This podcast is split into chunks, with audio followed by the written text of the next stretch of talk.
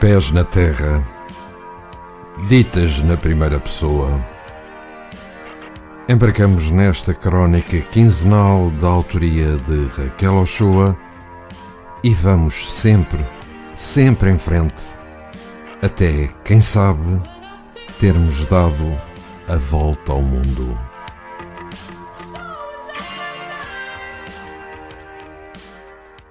Olá a todos, eu sou a Raquel Ochoa e regresso com uma nova crónica dos pés na terra. Desta vez vamos sair do Japão e vamos para as Filipinas, não vamos para muito longe. E como esta semana se comemorou os 500 anos desde a morte de Fernando Magalhães, uh, achei que hoje poderia ler as minhas impressões eh, bastante recentes, foi há bastante pouco tempo, do sítio precisamente onde uh, Fernando Magalhães perdeu a vida, em Lapu-Lapu. E portanto vou-vos ler essa crónica e começo com a minha aterragem em Cebu. Aterrar aqui, para pessoas sem apelo por voos aventureiros, pode ser uma má ideia. Cruza-se a área montanhosa enganando e furando as nuvens, driblando a turbulência. Surge assim a cidade que se alastra para, para a ilha em frente, Mactan, onde a cidade de Lapu-Lapu se avista rodeada por um baixio em que certas ruínas alagadas e estruturas de cimento despontam do azul. Apesar deste começo, Cebu não é propriamente bonita. Com uma pressão urbanística alucinante, pobreza, poluição e lixo, não achei uh, uma cidade especialmente agradável. Porém, há vários pontos de interesse justificando a viagem até às Visayas Centrais, um conjunto de ilhas no centro do país. A estátua do líder Lapu-Lapu e o marco erguido em honra de Magalhães encontram-se frente a frente. A baía, linda como há 500 anos, recebe as águas com vegetação e um pequeno atracadouro em madeira alberga botes de pesca. Há silêncio e palmeiras com fartura. Torna-se fácil recriar a cena histórica na nossa imaginação com a belíssima e imponente estátua do indígena. Mas junto ao mar há uma placa comemorativa, comemorativa circundada por uma construção em meia-lua, onde os frescos recriam a batalha do fatídico dia. Todos são representados com dignidade e torna-se mais real o drama. Pigafetta conta que, a 27 de abril de 1520, os espanhóis foram derrotados e Magalhães não voltou ao barco. O golpe de katana que ceifou a vida ao capitão terá doído também aos que restavam nas naus. Nesta altura da viagem, a ninguém ocorria um desfecho inglório, e no entanto, sobreviver incluía agir sem perder tempo e sair dali o mais depressa possível. Tentou recuperar-se o corpo do capitão, acenando com especiarias e joias, mas os nativos intuíam que quanto maior o saque, maior a honra, e recusaram-nas.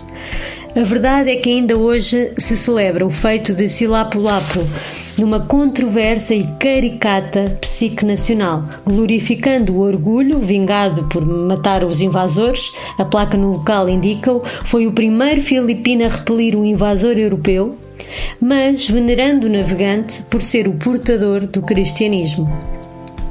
Ao regressar, em posse de todos os seus cadernos, Pigafetta é o herói improvável. Se a morte o tivesse chamado, nunca se saberia dos bulícios enfrentados por esta esquadra abençoada amaldiçoada. Sem escritor a bordo, as nebulosas de Magalhães há muito teriam carregado esta história para o fundo do mar.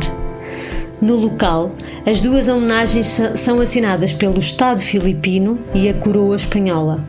Nenhuma placa existia do Estado português até fevereiro de 2020, na última vez que lá estive. Ali à volta, quando se sai do Jardim Monumento, há barracas a vender chapéus e variado número de artigos turísticos.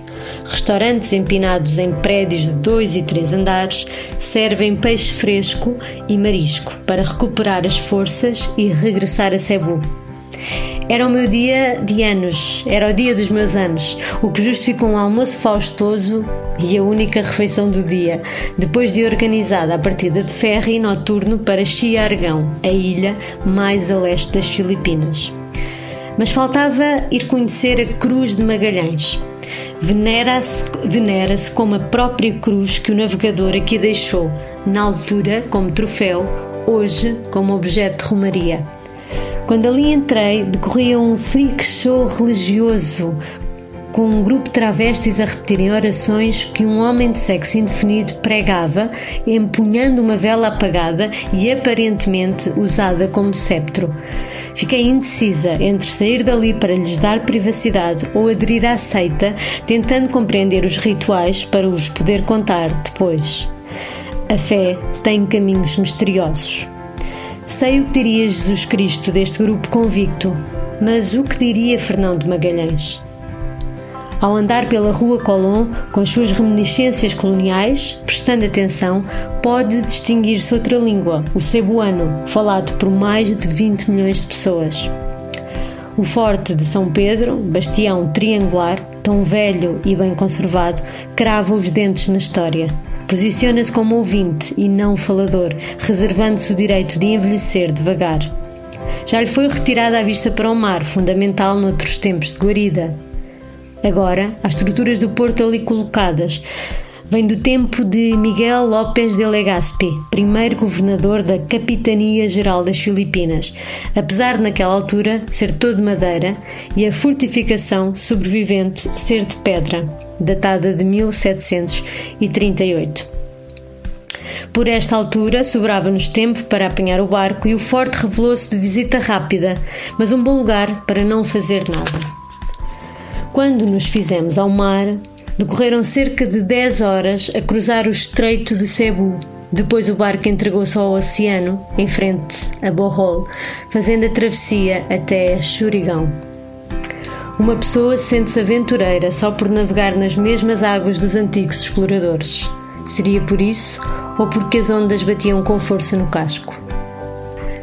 Então, só acrescentar que recomendo vivamente lerem o relato de Pigafetta, até cá em Portugal está publicado pela Oficina do Livro, e vale mesmo a pena para compreendermos todos os pormenores daquela viagem eh, simplesmente incalculável como é, que, como é que eram as condições e todas as aventuras e os desnortes que aconteceram. Um, sobrou o relato, é, é, isso é também algo de, de, completamente inédito, porque teria ido para o fundo do mar e nunca saberíamos os pormenores, portanto, é quase uma obrigação lermos este relato do Pigafetta, ele lê-se tão bem. Também acrescentar que eh, logo de seguida, em março ou abril de 2020, enviei um e-mail ao Presidente da República, que infelizmente nunca tive resposta, mas a dar conhecimento exatamente disto. Está mesmo, está, já, já chega de não termos lá uma homenagem a Fernando Magalhães, que o nosso Estado português não tenha lá uma plaquinha que qualquer coisa desse género, eh, porque está na hora fazermos essa homenagem, se não é agora, não sei quando será. E por hoje terminou uh, por aqui a minha crónica. Voltamos para daqui a 15 dias com mais pés na terra. Obrigada por ouvirem.